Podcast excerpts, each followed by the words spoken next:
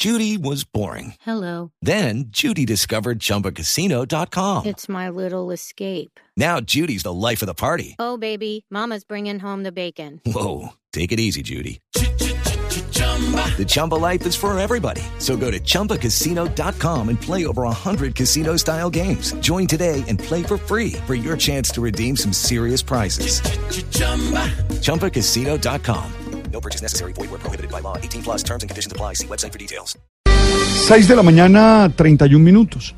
En agosto de 1968 estuvo en el país el Papa Pablo VI, quien fue el primer obispo de Roma que nos visitó y quien en sus discursos hizo un énfasis en la justicia social y el desarrollo de los campesinos como posibilidad de paz.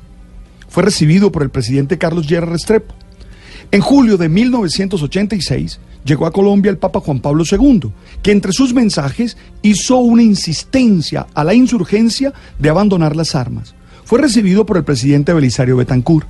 En septiembre de 2017, todos recibimos la visita del Papa Francisco, que nos invitó a dar un primer paso hacia la construcción de otro país, uno que superara los odios y los rencores que dejó todo ese tiempo de violencia que hemos vivido.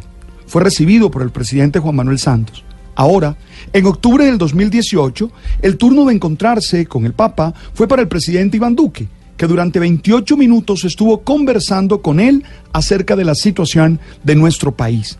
El Papa tomó las manos del presidente y le dijo, deseo que sus dos manos sean como estas dos ramas que unan Colombia y solucionen esa veta tan dura que fueron los años 50, de tanta violencia.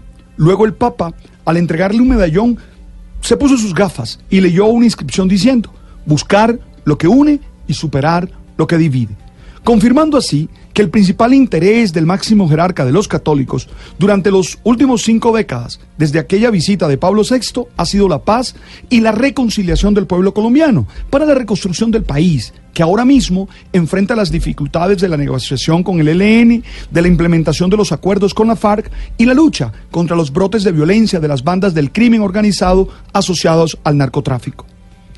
Creo que no es simplemente un mensaje religioso, es una invitación humana, porque solo nos podemos realizar como tales si somos capaces de construir unidad. Ojo, que no es uniformidad, que no implica la pérdida de la diferencia, sino la capacidad de valorarnos más allá de ellas. Es el momento de juntarnos a construir una mejor sociedad. Entiendo que no hay paz sin justicia, pero también entiendo que la justicia no es venganza.